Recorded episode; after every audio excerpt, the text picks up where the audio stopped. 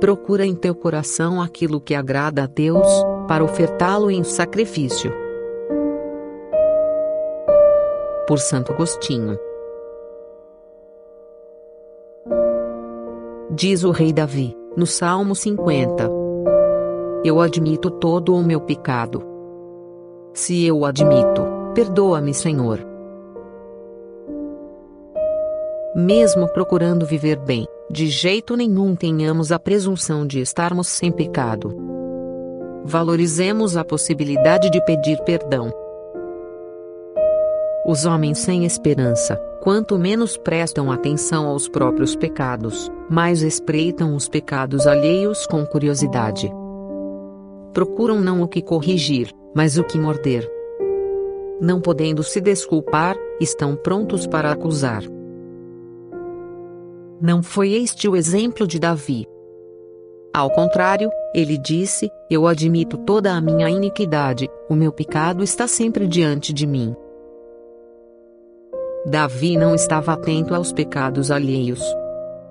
Ele caía em si mesmo, não se desculpava, entrava dentro do próprio coração e descia cada vez mais profundamente. Não se poupava e por isso podia pedir perdão com confiança. Queres reconciliar-te com Deus?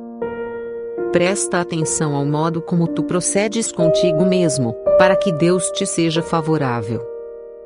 O salmo diz: O meu sacrifício é minha alma penitente, Deus não despreza o coração contrito e humilhado. Ele não quer sacrifícios rituais. Tu não precisas comprar animais, não precisas ir aos mercados, não precisas ir a regiões longínquas em busca de perfumes. Tu já tens o que oferecer. Procura em teu coração aquilo de que Deus gosta. O coração deve ser esmagado. Não precisas ter medo de morrer se o teu coração for esmagado. Porque no mesmo salmo podemos ler: Criai em mim um coração que seja puro Sim, para que seja criado o coração puro, esmague-se o impuro. Sintamos rejeição por nós mesmos quando pecamos, porque os pecados causam repugnância a Deus. Já que não estamos sem pecado, ao menos nisto sejamos semelhantes a Deus, o que lhe desagrada, desagrade também a nós.